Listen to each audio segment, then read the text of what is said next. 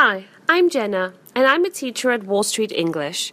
Today we are going to be talking about our favorite ice cream flavors.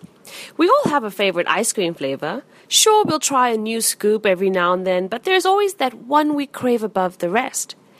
Is there any way to pick one? The best one?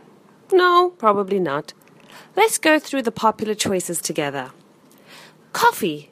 When you have a palate that appreciates good coffee and good ice cream, it's a natural leap to think of coffee ice cream. This delicious blend may carry a very strong flavor, but still, a nice caffeine pick me up while indulging in ice cream is kind of a win win. Strawberry. You can't beat a nice fresh strawberry ice cream to lighten up a summer day. Plus, it's fruit. That's healthy, right? Mint chocolate chip.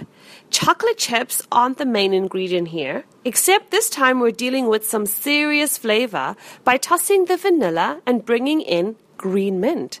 This one is a powerhouse of flavors, with the crunchy and slightly bitter dark chocolate balancing nicely with the menthol sweetness of mint. And it's green.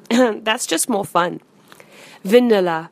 Regular old vanilla ranks as one of the most popular choices, especially if you're preparing something like a pie or a nice Neapolitan ice cream mix of vanilla, chocolate, and strawberry. On its own, it will always be the best. Chocolate, a stone cold classic, chocolate ice cream is also a building block for many a great ice cream flavors. But on its own, it's still chocolate, and chocolate in ice cream is just perfect. Last but not least, cookies and cream, my favorite. Mm.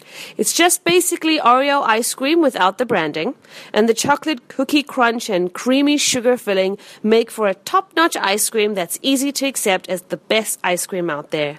Well, that's all for this time. Bye.